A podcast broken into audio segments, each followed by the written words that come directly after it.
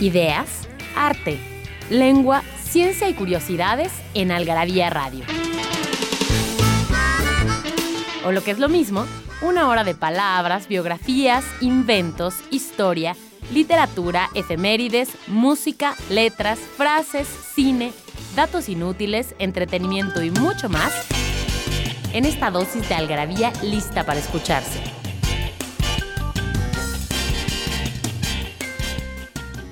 Algarabía Radio. Primero, el principio. Inquipit.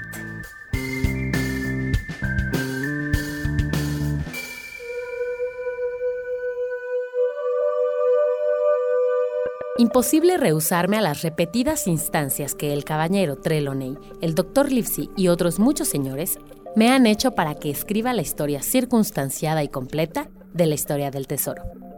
Voy pues a poner manos a la obra contándolo todo, desde alfa hasta omega, sin dejarme cosa alguna en el tintero, exceptuando la determinación geográfica de la isla, y esto solamente porque tengo por seguro que en ella existe todavía un tesoro no descubierto. La isla del tesoro. Robert Louis Stevenson.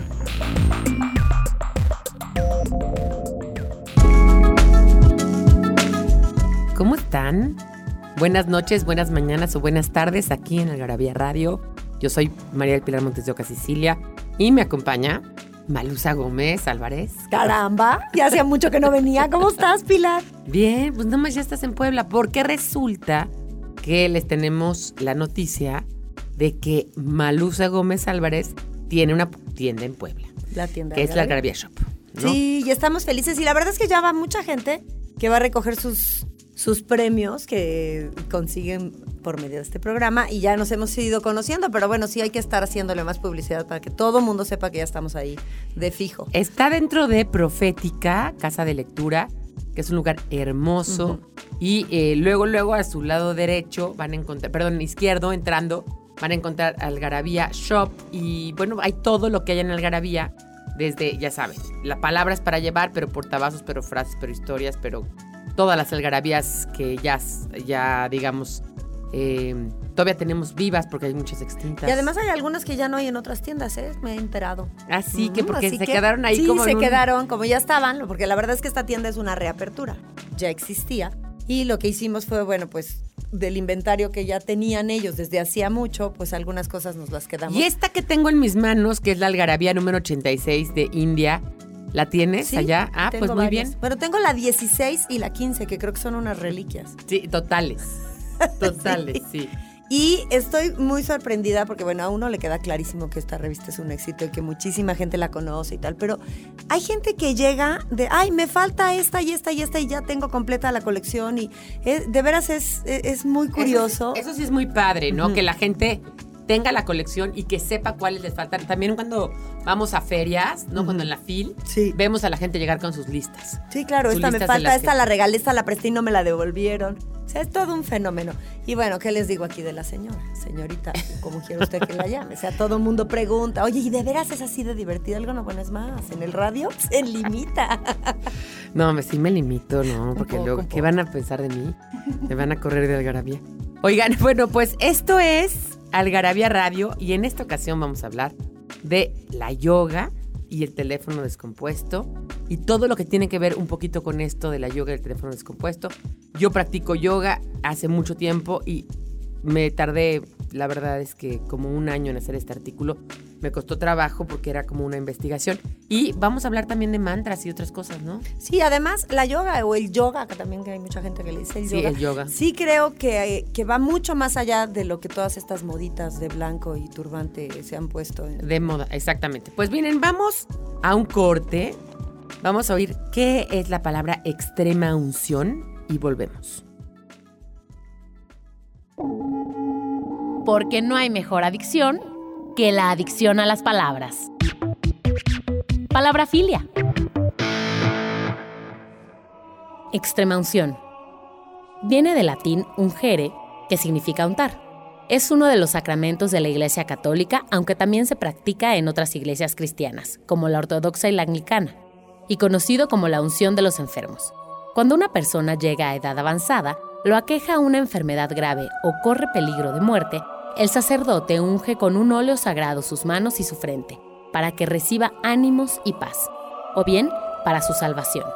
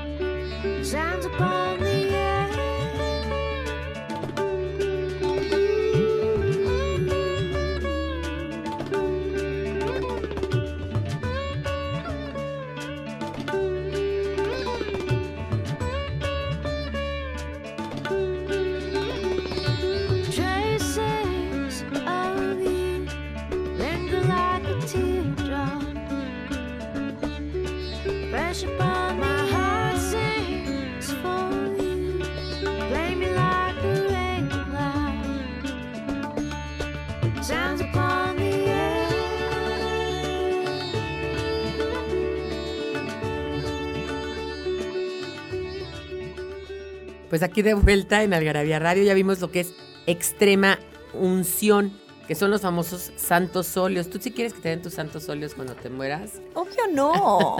No, qué flojera, qué, qué desagradable. No, no quiero, gracias. No, ya, ya seguramente, como lo dijimos en algún artículo, Francisco más en algún artículo del infierno, vámonos al infierno, ahí van a estar todos nuestros cuates. En el cielo no vamos a conocer a nadie. A Sí, no a nadie, a nadie. No, Me oye. acuerdo siempre de este chiste de que cuenta mi, mi hermano Fernando de un cuate que se va al cielo. Pero él era bon vivant, entonces era muy sibarita, y le gustaba mucho la comida y los vinos, tal, tal, tal. Entonces, pero era, aparte era una muy buena persona, entonces cuando se muere se va al cielo. Y diario San Pedro hace, hace de comer sándwiches de pan blanco bimbo con jamón, ya sabes, jamón así del, del súper y, y un poco mayonesa, mostaza y queso amarillo. Entonces, este, ¿qué En el cielo. no en el manches. cielo no podemos comer tan horrible, no sé qué. La cosa es que un día le pide permiso a San Pedro de irse al infierno. Y le dice, este, pues me voy al infierno definitivamente a ver qué va a haber. Llega al infierno y no manches, Satanás está haciendo una súper, ya sabes, festín, un banquete. Y hay camarones, pero paella. Qué. Está haciendo así unos tambos enormes de fabada. Está haciendo pozole. Tiene una barbacoa De ya hoyo. enterrada de hoyo. bueno, increíble. Y entonces, bueno, come como rey. Chupa, tarara, pero mezcal, pero vino, pero no sé qué. Y regresa al cielo y dice, yo no puede ser, ¿no? Yo soy un sibarita. No, me porté bien durante mi vida y me vine al cielo A comer sándwiches. a comer sándwiches. Y dice, cambio llego al infierno y veo que, que es una maravilla ya y que... Se, le dice San Pedro, "Pues sí, pero yo no voy a ponerme a hacer una barbacoa de hoyo y una fabada para tres gatos que son. Está buenísimo. Oye, como siempre tenemos regalitos. A ver, Y una venga. trivia a los primeros 30, que no son 30, son 30 paquetes de revistas, a los primeros que nos respondan cuáles fueron las últimas palabras de Gandhi. Y tienen que responderlo a participa.algarabía.com y bueno, pues que se lleven muchos poblanos su regalito. Bueno, pues sí, ya vimos que unción viene de ungere, untar, ¿no? Que es extrema unción es la última vez que te Ajá. van a poner los óleos. Oye, pero bueno, ya entremos a nuestro tema, que a mí me parece interesante, no sé si ustedes también. Es un tema que creo que está muy en boga, muy de moda. A mí me pasó porque una vez caí en el- la chanta, como dirían los argentinos, de la yoga Bikram ¿Ok? de la Bikram Yoga. Que es una yoga que inventaron en Los Ángeles Hazme favor. y que usan micrófono y que todo el mundo así súper ultra wow. Y entonces están a 40 grados. Ay, y esa- entonces esas, de, esas de calor me es dan de una flojera. calor y no sé qué y no sé cuánto. Entonces, cuando llegué ahí y me di cuenta cómo todo era como un mercadotecnia. Todo un era poco, marketing, sí, claro. Todo era marketing. Dije, no podemos seguir así. O sea, de verdad. Tú ya hacías yoga antes de eso. Fíjate que yo empecé haciendo yoga, yoga normal, la jata, Ajá. cuando nadie hacía yoga en México. Era bien chistoso porque en 1990. eh, yo estaba pasando por una crisis, porque yo a los 18 años me tuve un accidente. Estaba pasando como una crisis y, y le, le dije, me dijo una amiga de mi mamá, ay, mijita, deberías de practicar yoga porque una amiga mía. Y te lo juro que preguntabas y te decían, no, no, no, ningún. Y había un lugar que se llama la Gran Fraternidad Universal Ajá. que estaba en la calle de Medellín. Y ahí fui, y ahí empecé a tomar yoga con una maestra viejita que no sabes. Era yoga, era una yoga muy jata, es decir, muy como de una posturita y tal, pero muy padre, había, había- todavía había respiración. Eso fue en 90. Estuve tomando cl- clases con ella bastante, no sé, como dos años. Y después en 94, cuando yo ya tenía hija mía, una, eh, Mónica Garza, que era mi socia, me dijo, oye, fíjate que una amiga mía da clases de yoga. Ay, pues yo quiero volver a la yoga. Fui a la yoga y esa yoga era Kundalini. Ah, Y a partir de ahí ya me quedé en la Kundalini, me metí con Babaji, luego me certifiqué y ta, ta, ta, ta. Sí, bueno, es, toda feliz. una prueba. Ella, ella viaja con su tapetito. O sea, a mí la primera vez que la vi llegar a Puebla a una presentación Sí. con su tapetito de yoga, dije, no, bueno, sí, sí, de- no, pero y lo hace, no crean que viaja con él porque le gusta tenerlo, no, no, no. Tú en la mañana te levantas y haces yoga siempre. Hago yoga en la mañana o en las noches siempre. Y Sí. estás metida en este asunto de la respiración, pero también la postura, y te ayuda mucho a meditar, y sí, vaya, sí es un trabajo como muy interior. A mí sí me ha ayudado mucho, aún cuando yo no soy creyente, no creo en Dios, soy atea, es decir, no estoy metido en ningún tipo de religión, no me, no me, no me creo yogi, ni mucho menos. Siento que es una herramienta, como hay gente que tiene herramientas como por ejemplo la quiropraxis, o hay gente que le viene bien el mezcal para calmarse, claro. o hay gente que le viene bien la mota. Es decir, no, no creo que sea, que sea algo que sea, ¿cómo te diré? Que a fuerza tengas que, que tomarlo muy en serio. Lo que sí me parece es que la han tomado ya muy de broma. No sé cómo explicarte. Sí, o a sea, mí también me parece que, que- que- que le están hasta faltando el respeto, ¿no? Porque esto es un asunto ancestral, es una filosofía que iba pasando de boca en boca, que se heredaba la- los hindús, que iban mucho más allá nada más de estas posturas. Tienen- todas las posturas tienen una razón de ser. Pero ahora- ahí dice en el artículo, ¿no? O sea, las asanas, que son las posturas, es uno de los ocho pasos Sí, claro. de la yoga. O sea, ni siquiera es que nada más sean las posturas. Sí, es, es todo un, eh, es, es- es- vaya, es un cúmulo de información y de cosas y creencias y actitudes ante, ante la vida. Y a mí esa es la parte que de repente sí me pone los pelos de punta. Ahí las ves vestidas de blanco, de turbante, haciendo yoga y luego echando café toda la mañana y acabando con el mundo entero. Con la coca light. Con la coca light, claro, ¿no? Entonces dices, híjole, yo no es que qui- quiera que la gente se vaya al extremo, pero hay que ser congruente con todo lo que haces en la vida, ¿no? Y, otra cosa que también siento que tiene la yoga, y ustedes mándenos sus comentarios a participa.algarabía.com o en Twitter arroba o arroba palabra fílica, arroba Mary Light. Este, sus comentarios de lo que ustedes piensen sobre esto, ¿no? Cada quien tendrá su, su postura, pero que sí creo que se ha vuelto como una opción más para ponerte buena para ponerte bueno. O sea, están los, o sea, están lo de los pilates, o sea, Lo está del lo del spinning. correr, está lo del spinning y está lo de la yoga, ¿no? Entonces, bueno, vamos a un corte y volvemos.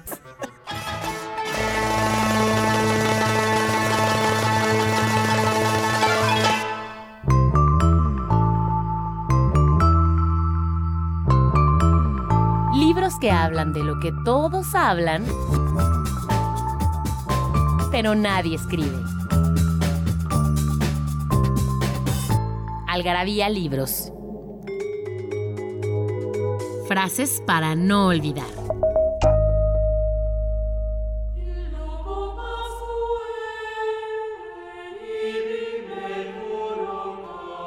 Este mundo es tan raro que todo puede ser posible, hasta la Santísima Trinidad. Jorge Borges.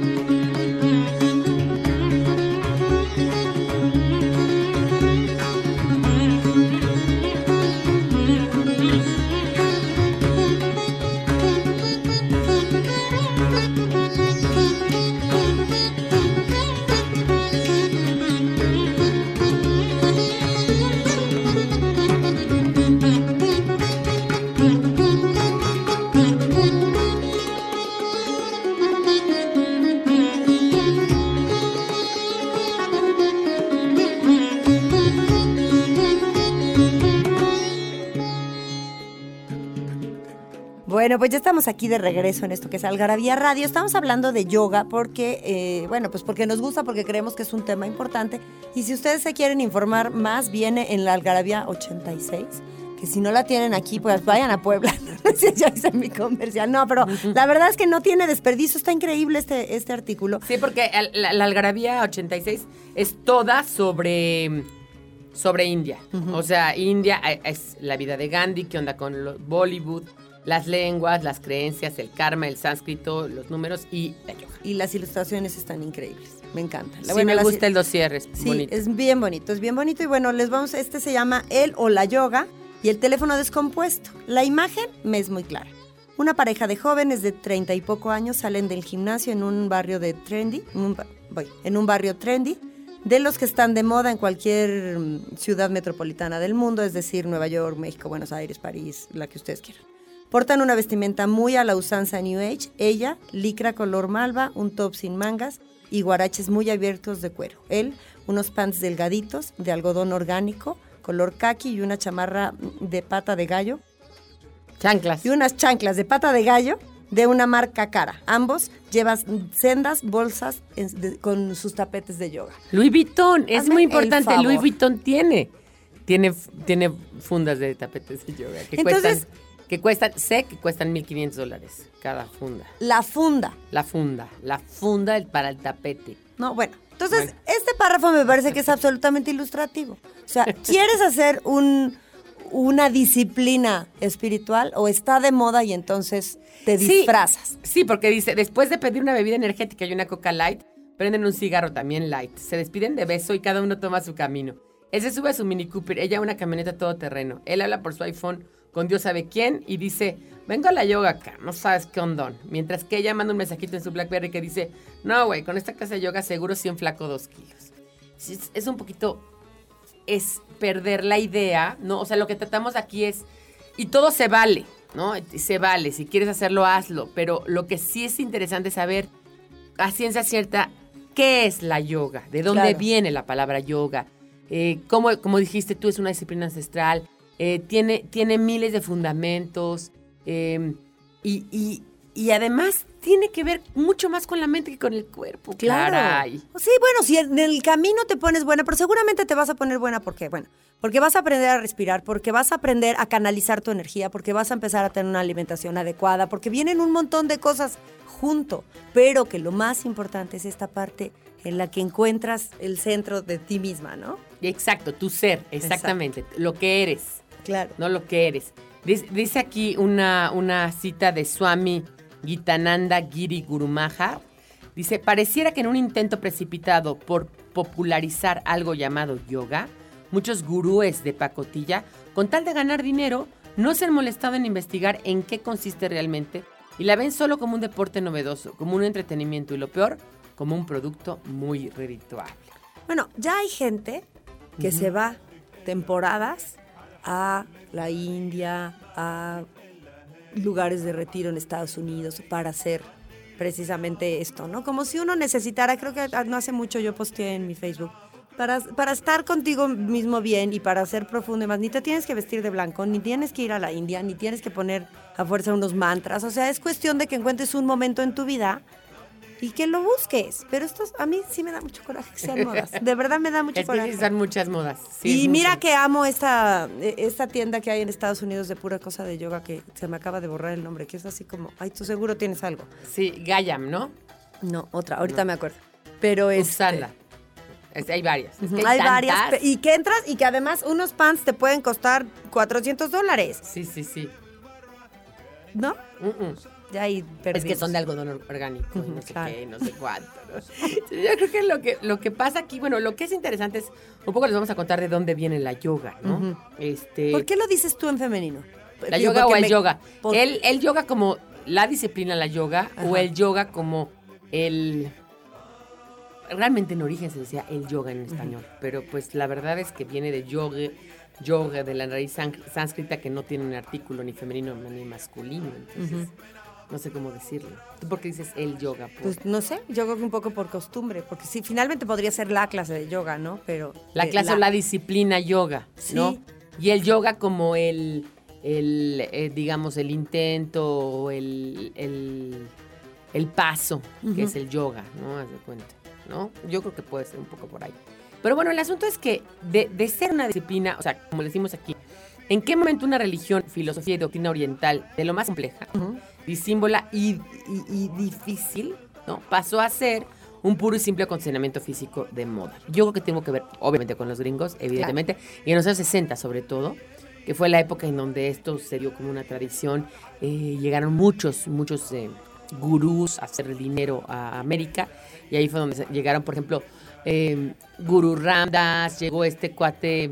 eh, ¿Cómo se llama el ay, Maharishi? Ajá. Luego está la otra, la, la Gurumai, ¿no? De la Siddha Yoga.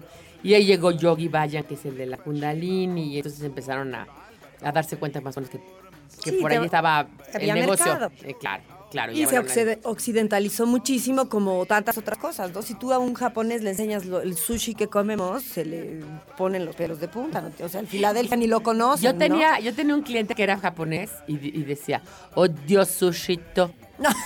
Comida horrible. Pues claro. Horrible, no, No, entiende ellos- nada con sushi. Ellos no, no- ellos no conocen el queso Filadelfia y nosotros le ponemos queso Filadelfia a todos los rollos. de Pero aguacate, pero chipotle, pero tampico, pero mayonesa. Chilito toreado. O sea, lo vamos, pues, se va, se va tropicalizando El también, ¿no? manchego roll, que es lo que viene siendo, ¿verdad? Este, carnita picadita con manchego empanizado, frito con.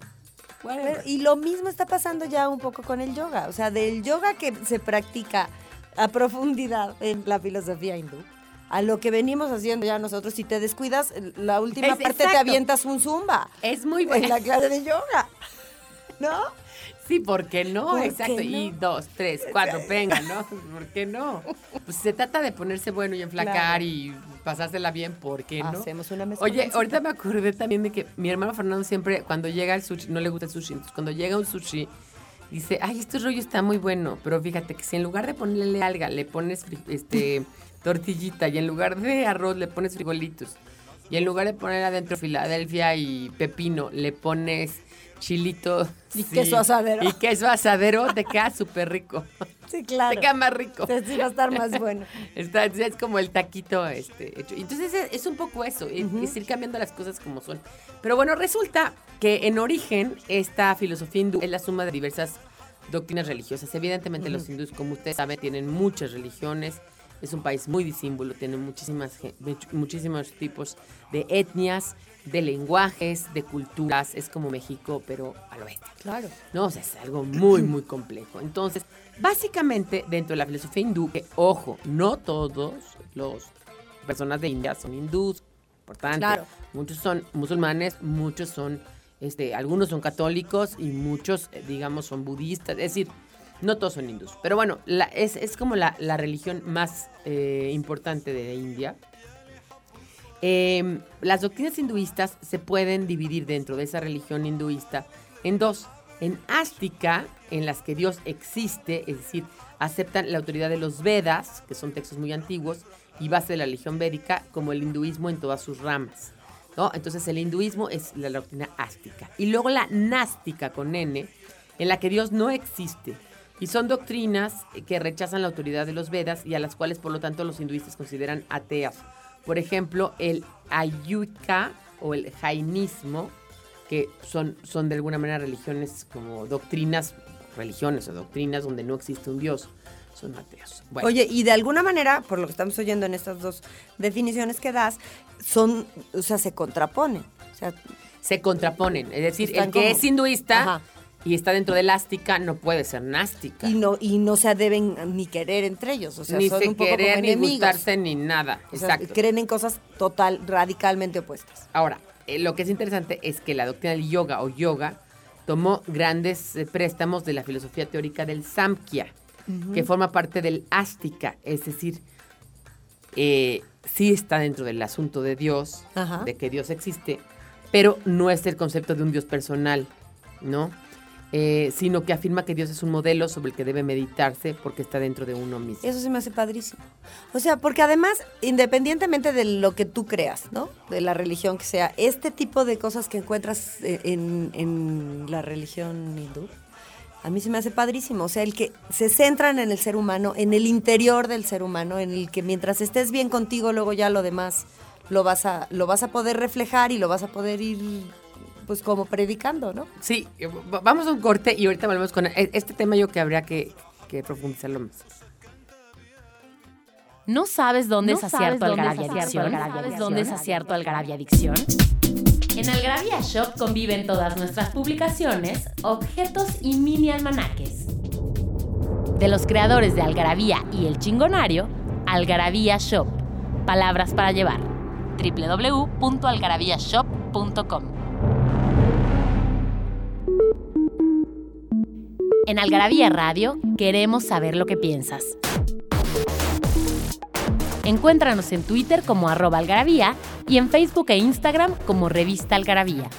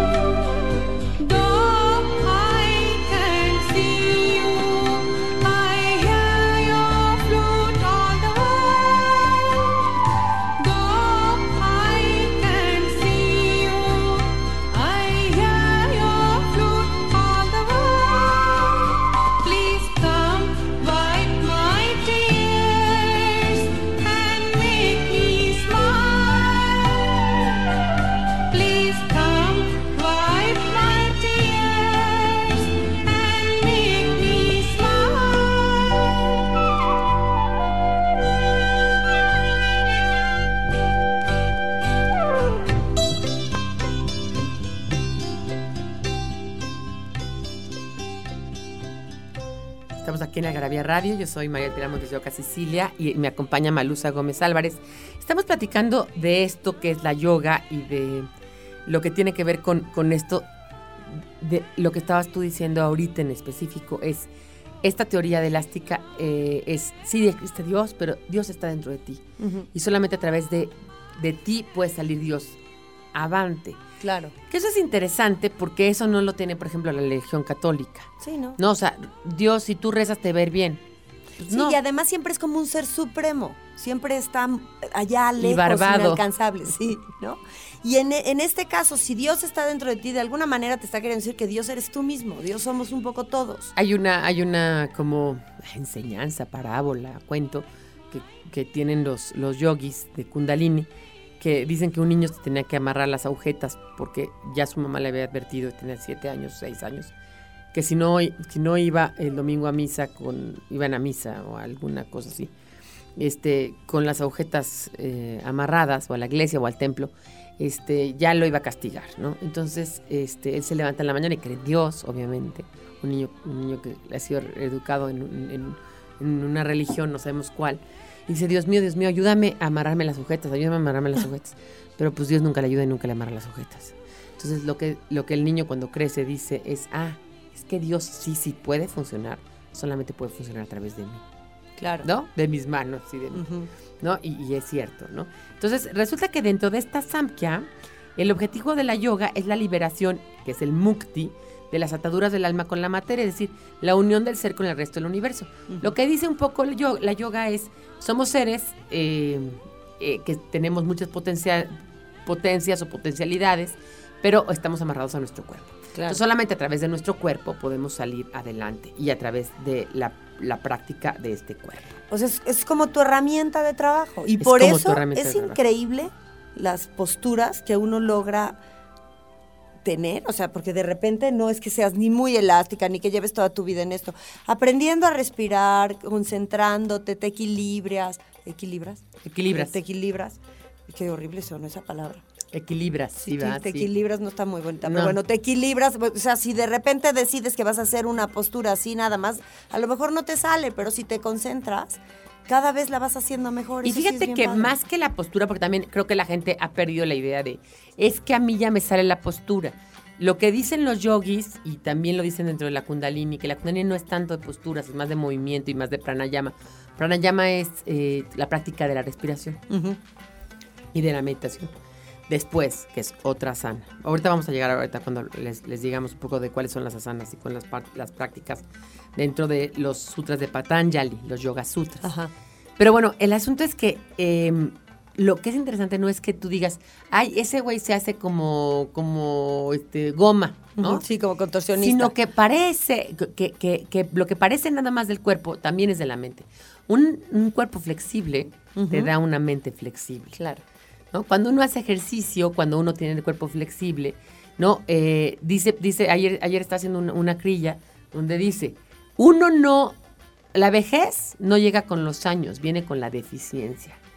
Entonces, mientras uno tenga el cuerpo menos deficiente y más, mo- más flexible y más móvil, tu cabeza también va a ser más Claro. flexible y por lo tanto no va a estar más abierto a lo que te trae la vida y el mundo y tal, y lo que te trae la marea, como diría en la película de. Castaway, este, esta de CMX, eh, Tom Hanks, ¿no? Que se queda náufrago en una isla Ajá. desierta, ¿no?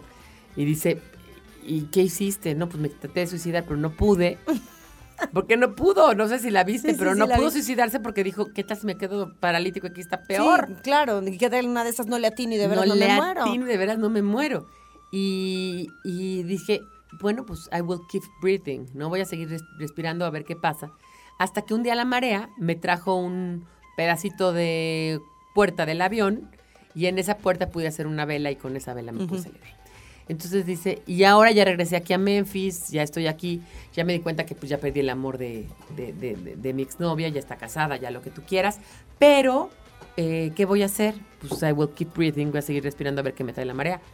Creo que es, esa filosofía de a ver qué me trae la marea, que es aquí estoy parado y a ver qué viene, es mucho lo que es la yoga, ¿no? Claro. Trato de hacer similitudes con otras cosas, ¿no? Aquí viene la definición de yoga, ¿no? Sí. Dice yoga. La palabra yoga tiene origen en el sánscrito, la lengua sagrada de la India, hablada por los brahmanes, quienes integraban la casta sacerdotal más relevante del hinduismo. El sánscrito pertenece a la familia indoeuropea, al igual que el latín, el griego, el inglés y por supuesto el español, y agrupa una gran cantidad de idiomas empleados en casi toda Asia y Europa, con orígenes comunes no distantes. Obviamente el urdu y el hindi son lenguas del sánscrito.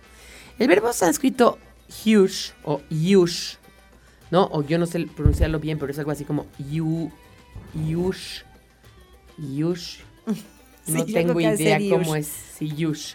Proviene del indoeuropeo yur o yeur, que significa unir y untar. Por eso pusieron la palabra extrema unción, muy inteligente, de parte de Mónica, porque viene también de untar, que tiene que ver con juntar. Claro. De esta palabra derivan las, las españoles cónyuge, eh, eh, yugo, cónyuge, juntar, conjuntar, conjunción, yunta, yunque, untar. Y en inglés como joke, join, juncture, conjunction y otras más. La palabra deviene de la analogía de colocar las amarras de los bueyes a caballos o atar a estos al yugo. Además de su significado literal, en esta última acepción, haya un sentido figurado, el de emplear, utilizar, dar uso a algo.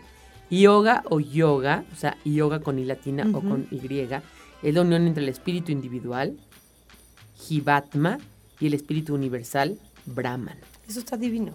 Sí. Sí, es, es, es pensar que somos parte de un todo, Exacto. que, que somos una partecita más de un de una creación o de un universo de, o de o de simplemente no creación, porque pues ya se ha visto que esto no es ni siquiera una creación, sino de un azar que nos puso bajo la faz de la tierra y de pronto nos dio fuimos homo sapiens y homo fabilis y entonces empezamos a hablar y entonces decimos, Así que ahora somos muy importantes, ¿no? Pero si eres, pero también te consideras como parte de todo ese engranaje, ¿no? O sea, Claro. no, no indispensable, pero sí eres útil y, y si sí trabajas en, en ti y en tu energía, puedes ir transformando ciertas cosas a tu alrededor. Eres parte de la cadena alimenticia al final del Sí, camino, claro. ¿no? De todas maneras. Bueno, entonces estábamos contando que dentro de esta teoría de elástica, ¿no? Este, eh, el- la yoga se consideraba el principio fundamental de un orden personal, social y cósmico desarrollado en una parte de la Tierra conocida como Bharata, ¿no? Ajá. Que era la India. El yoga se consideraba también que era un objetivo para que en la vida humana, en un ciclo eterno, porque ellos creen en la reencarnación, ¿no? Eh, de renacimientos y reencarnaciones, que se llama samsakara, eh, se podía obtener la liberación del ser. Es decir, Claro. ya no, ya no, yo ya no re- re- re- este, reencarnar en perro, Exacto. sino cada vez más, ¿no? Sí, que esa es un poco la idea de, de- de la gente que cree en la reencarnación, siempre vas reencarnando un poco a mejor, ¿no? Y si no, es que no supiste en esta vida Ajá. cumplir con ciertos objetivos y entonces vas como superando pruebas, por decirlo de alguna manera. Sí, creo que sí. Y tiene mucho que ver con la práctica. ¿Qué tanto practicas estar contigo mismo y con, y con los demás? Porque, como decía Sócrates, ¿no? La persona que está bien consigo misma, ¿no? Es una persona que es inteligente. Y la que es inteligente es buena y la que es buena es feliz. Así decía Sócrates, en el sentido griego y más primigenio del término, que no tiene nada que ver con esta teoría, pero bueno, lo decía, ¿no? Pero de- desde el origen se han encontrado sellos de piedra desde el año 4500 antes de Cristo, de, lo que es la yoga. Imagínate, también yo cuando pienso y cuando estoy haciendo alguna postura digo, ¿cuántas personas ya la habrán practicado antes? Claro. ¿Cuántos han sabido que esto funciona? Es como, como cuando te dice tu mamá, este, ponte unos chiqueadores para que se te quite el dolor de cabeza. Bueno, son Sí, muchos años en- ahí. no, o sea, son muchos años de que ya saben que sí funciona Claro. lo de los chiqueadores o, o, o que te pongas, que tú no me creías, pero un chile en el ojo para que se te quite la perrilla. La perrilla, Y se te quita. Se te quita. Oye, ¿te paras de cabeza? Te paras de cabeza, no en todas las yogas. Yo sí me paro de cabeza, pero la kundalini no es muy... No, Tú no es- practicas kundalini. yo practico kundalini, pero en la kundalini no les, no les encanta la del parada de cabeza porque tiene muchos problemas Luego es luego de claro. cuello. Pero yo sí me paro cabeza, sí, sí, sí, me gusta mucho. Y de manos también, ¿Sí? sí. Yo es que soy como un... Dura como... Oye, espérate, pero ahorita que vayamos a un corte y nos digas más de los regalos, les voy a contar qué Malusa se, se asombra que yo me paro de cabeza y de manos, pero ahorita les voy a contar lo que ella hace. Así que vamos.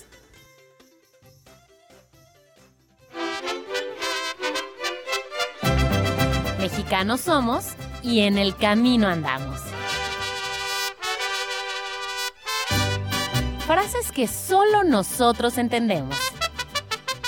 A la mexicana.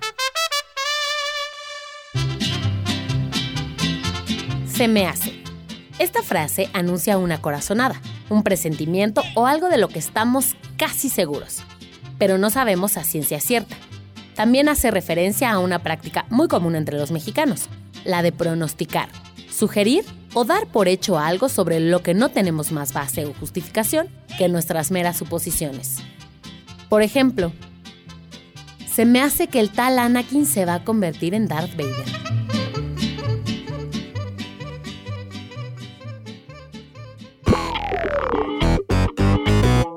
Nos hicimos de palabras y se las pusimos a todo lo que pudimos. Libros, tazas, playeras, tarros, libretas, termos, mandiles, vasos, plumas, portavasos, etiquetas, portatabacos y mucho más.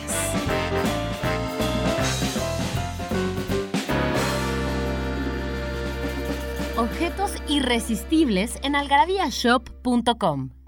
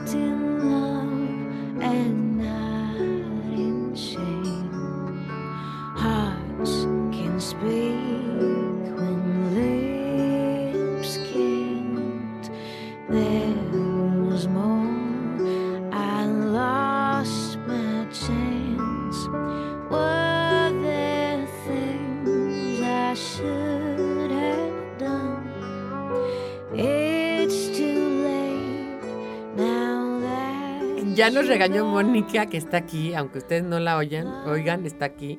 Este, que porque estamos hablando de muchas cosas, pero no estamos hablando de yoga. No, sí estamos también hablando del yoga. ¿Qué son Y también nos preguntó qué son chiqueadores. ¿Qué son chiqueadores? Los es algún elemento el que ustedes les diga su abuelita o la persona cercana de gran sabiduría de su familia que te pones en las sienes y que te ayudan a quitar dolor de cabeza. Puede ser desde alcohol o alguna cremita o hay gente que, por ejemplo, para el, para- dicen que para quitarle el hipo a los bebés, un hilo rojo que lo, lo mojas en saliva y se los pones en las sienes. Esos son Sí, chequeadores, esos son ¿no? chiqueadores.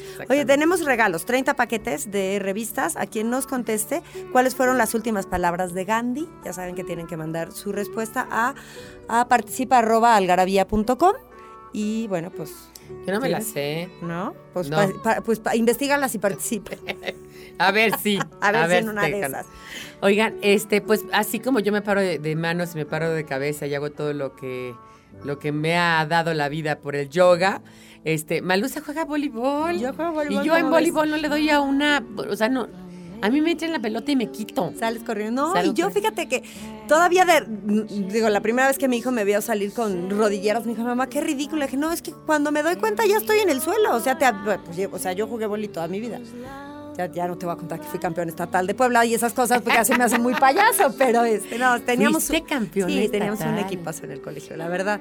Y pues es lo que bien se aprende jamás se olvida, ¿no? Entonces, de repente, cuando ya estoy en el suelo, digo, a ver, ubícate, mija, que ya no tienes 15 años y voy a acabar un día en el Pero hospital. juegan sí, diario, ¿verdad? Tres veces a la semana. Tan cañonas. Bueno, Sí. para que vean que todo tiene sus disciplinas. Un día hablaremos del voleibol. A ver si haces un artículo sobre el voleibol. Yo no Sí. sé nada sobre el voleibol. Pues los, los juegos de pelota, ¿no? En general. Estaría Sí, padre así como sí, la sí. evolución. Ah, exactamente. Bueno, entonces les estaba contando que las primeras pruebas escritas se encuentran en las escrituras védicas. Las védicas, que justamente estábamos hablando de elástica que creen los Vedas, particularmente en el Rig Veda y en la Tarva Veda, los cuales se remontan al año 2500 a.C. En Occidente la parte más conocida del libro es la última, donde se incluyen los, los Upanishads. No sé si se han oído hablar de ellos, pero son tratados y poemas filosóficos y místicos que exploran la naturaleza del alma humana. Fíjate esto que, que estás comentando sobre el artículo, que es importante aclarar que por, por qué habrá cosas que en Occidente llamaron más la atención que otras. Bueno, pues porque sí era de una profundidad increíble estos escritos, o sea, no estaba fácil entenderlo, ¿no? Entonces, a las primeras personas que les cayó en sus manos, pues a dónde te, hacia dónde te enfocas, a lo que sí estábamos entendiendo o lo que sí estamos culturalmente ávidos de entender, ¿no? Claro, cada cultura va a agarrar exactamente lo que decíamos. O sea, aquí agarramos el rollo del sushi, ¿no? Y le metimos otras cosas porque, para que se pareciera al taco, pues es lo que tienes conocido, ¿no? Claro. Sí, tus referentes, ¿no? Tus referentes. Fíjate, aquí dice que de estos eh, Upanishads, en el verso 2.12 se explica. El cuerpo del yogi se ve purificado por el fuego de la yoga y se libera de la enfermedad, del envejecimiento y de la muerte. Y más importante, en el 2.13 se dice, los beneficios de esta disciplina principalmente son liviandad y salud del cuerpo, ausencia de deseo, es muy importante. ¿no? O sea, por ejemplo, es muy bueno para quitar adicciones la yoga, Claro. porque si está bien practicada, es, te, te convierte en una persona que no, no deseas nada más, ¿no? ¿Para qué desear cosas? El deseo es vivir demasiado en lo mundano, ¿no? Sí, como el, el desapego este famoso, ¿no? Exactamente. Salud del cuerpo, ausencia de deseo, una comprensión luminosa, una voz placentera, un olor dulce y menos secreciones. Eso es lo que decían los Upanishads, estamos hablando del año 2500. Y luego de ahí me, me- me voy a saltar a, bueno, el Mahabharata en el Ramayana, ¿no? que el año 500 antes de Cristo surgen dos grandes textos que narran las encarnaciones de Dios y en ellos se tratan temas morales y filosóficos. Una importante parte del Mahabharata, que yo el Mahabharata no lo pude leer porque lo leí en la secundaria y me dieron ganas de... O sea, no pude con él. ¿Por qué leíste eso en la secundaria? Pues porque nos daban a leer esas cosas, ¿no? A ti no te dieron el yo- miocido, el- Sí, ese sí, pero el, el- el día del Mahabharata no fui a clase seguro porque no me enteré. Este, y bueno, ahí hablan un poco de teoría y prácticas yógicas. Pero bueno, el asunto es que hasta que llega Patanjali, Patanjali con, con ñe- eh, ¿no? Este, en el año 500 antes de Cristo, recopiló todo el conocimiento existente en los Yoga Sutras, ¿no? A pesar de que los Yoga Sutras es un texto difícil de entender por el tema, por los conceptos filosóficos que en él se exponen, por la vida y el pensamiento contemporáneo parecen muy lejanos a estas enseñanzas clásicas, Claro. es lo que te digo, ¿no? O sea, no es fácil de Sí, entender. no. Son muchos los autores que a lo largo de la historia lo han comentado e interpretado. Y luego están ahí los Raja Yoga Sutras, que constan de 195 aforismos, que incluyen también el Ashtanga Yoga, que literalmente significa el yoga, el yoga de los ocho pasos, en el que se explica un conjunto de técnicas complementarias entre sí que constituyen la práctica del yoga. Que Y aquí están. esto sí está como más fácil, ya como irlos entendiendo, ¿no? El número uno es el llama, que en sánscrito, en sánscrito aquí viene escri- está explicado cómo se escribe, es el conjunto de actitudes éticas o principios como la no violencia, la veracidad, la honradez, la moderación, la posesión justa, la austeridad o disciplina, el estudio o autoinvestigación y el desapego y la actuación correcta. Fíjate cómo es todo un rollo que tiene que ver con casi casi ser, ser monja. O sea, es decir, si, si Sí, pasa por unas cosas que de verdad es difícil tenerlas y en que el día a día. y que se contraponen totalmente a la filosofía del mundo actual, ¿no? Que todo es consumir, todo es tener un poco más, todo es aparentar, ¿no? Es, es totalmente, Totalmente contrario. contrario. Entonces por eso es tan chistoso estas camionetudas de, de tapetes Louis Vuitton hagan yoga. Eso, eso es lo que hace que no se entienda. Porque fíjate, la posesión justa, la honradez, la no violencia, la austeridad, el estudio, el desapego, que es un poquito como que el Vaticano sea millonario, ¿no? Exacto. O sea, ¿cómo? Si Cristo se supone que empezó, que empezó diciendo que, que bienaventurados los, los, pobres, ¿no? Después está el niyama, que son disciplinas personales del cuerpo, que tiene más que ver con cómo te bañas, ¿no? Tal y tal. El asana, que son las posturas físicas o, posiciones físicas de yoga, que les digo, ya son las, las que mucha gente practica, ¿no? Que la postura del perro, la del perro invertido, la de la cobra, la de saludo al tararara, sol y salud al todas sol. cosas, ¿no? El pranaya, bueno, el, el saludo al sol ya es como un- una serie de asanas, o sea, como pa, pa, pa, pa, pa, varias asanas juntas. ¿Ah, sí? Ajá. Ah, yo, Sí. yo alguna época de mi vida he ido a clase de yoga, Sí. pero no... Entonces ese saludo al sol sí es eh, empieza con namaste, luego la, la- la- la- luego perro invertido, luego cobra, luego Ajá. así, ¿no?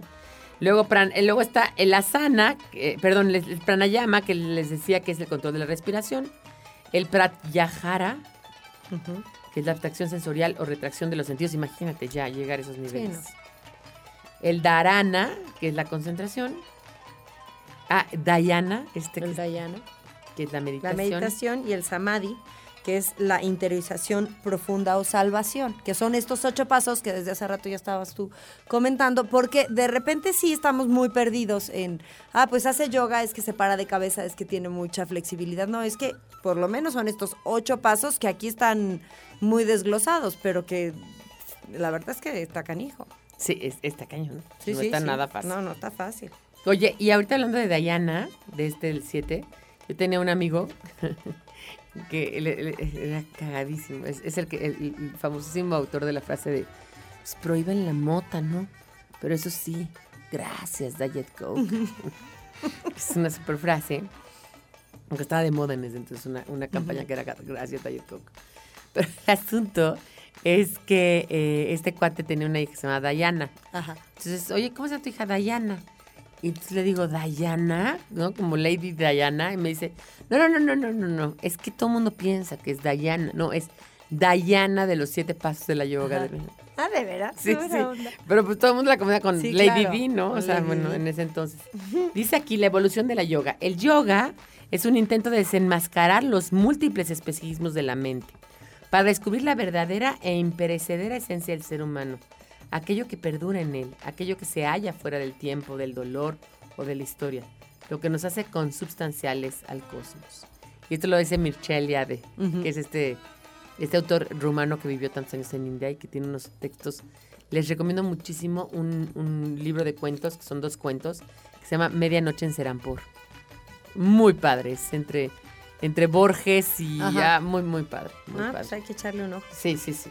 Y luego aquí ya vienen pues los famosos chakras, ¿no? Cómo están bien. La verdad es que está padrísima la ilustración porque, bueno, viene claramente dónde están Esos centros de energía. esos centros de energía. ¿Alguna vez te has alineado los chakras? Sí, sí, Sí. bueno, por, con la yoga sí, ¿no? Pero ¿Y tú que vas cómo? con alguna persona de estos, este, ya sabes que a mí el asunto del masaje me pasa a encantar.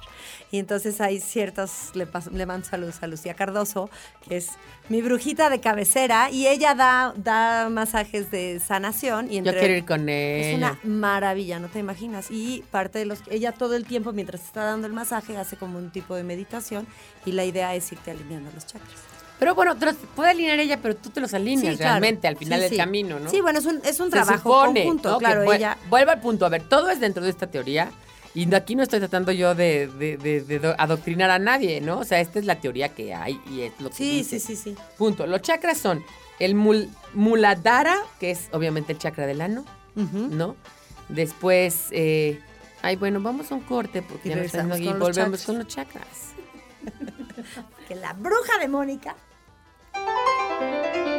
Nostalgia en pequeñas dosis. Algarabía para recordar.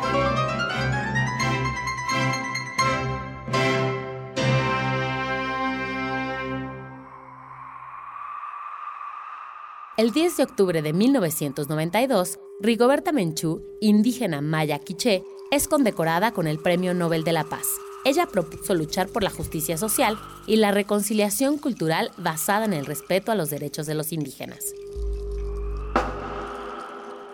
El 15 de octubre de 1999 se estrena la cinta The Fight Club, el club de la pelea, de David Fincher, basada en la novela homónima de Chuck Palahniuk.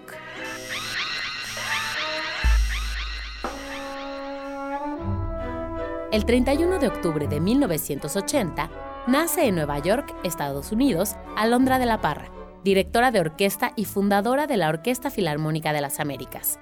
Alondra además toca el piano y el cello.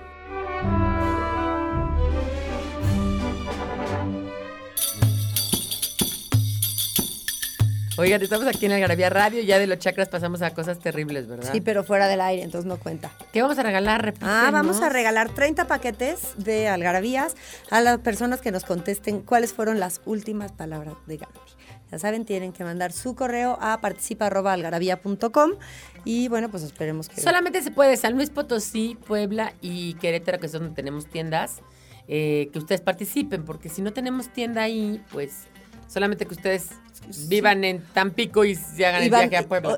exacto, si a lo mejor van a venir, pues que nos, que nos especifiquen que van a venir, que ellos pasan por su paquete, pero no es un problema nuestro, es un problema de la mensajería de este país, que es una cosa muy feita. Pero bueno, ya como nos falta poco tiempo, los chakras, les, les, les decía, es el del ano, que es el muladhara, luego está el va- svadhisthana, que son los genitales, pero el primero tiene un color rojo, luego naranja. Sí, luego el manipuraka, que está en el estómago, el anahata, en el corazón, El, estómago es, es amarillo, el del corazón es verde. Luego está el Vishuddhi, que es en la garganta, que ya es el color azul. Y luego está el entrecejo, que es el tercer ojo, el pensamiento y es el color morado.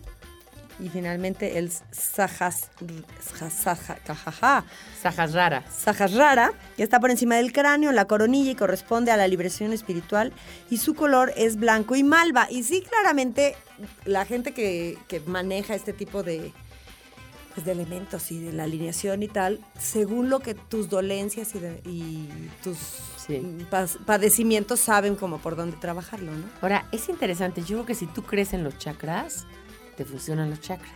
Sí, claro. ¿No? Entonces es increíble. Sí, sí, es como la gente que cree en Dios, entonces, pues, es como cree en Dios. O, Reza es más, funciona. O creen los fantasmas, que por ejemplo en el, en el Garabía dicen que hay un fantasma en las oficinas que se llama Arturo, y la gente que cree en él se lo ha visto varias veces, lo ha oído, lo ha oído, lo, le, Y le ha que no, parecido. no.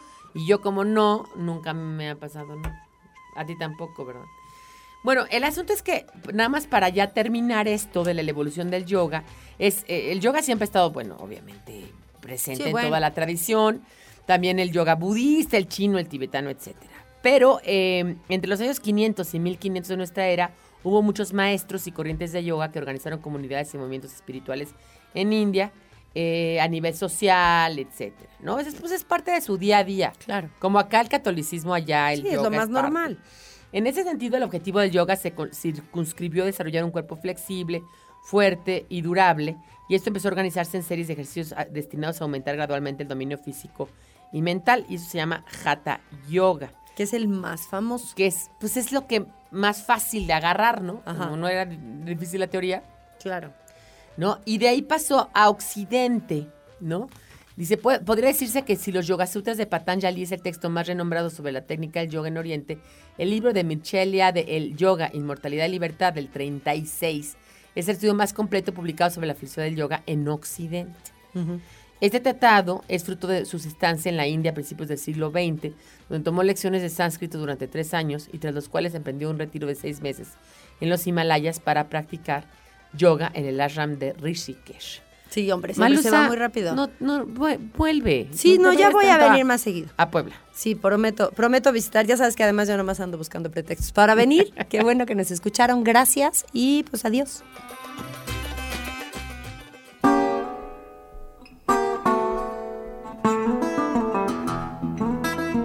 Esto fue Algarabía Radio. Conocimiento, ingenio y curiosidad en una hora. Porque la cultura no solo está en las bibliotecas, museos y conservatorios. Algarabía Radio.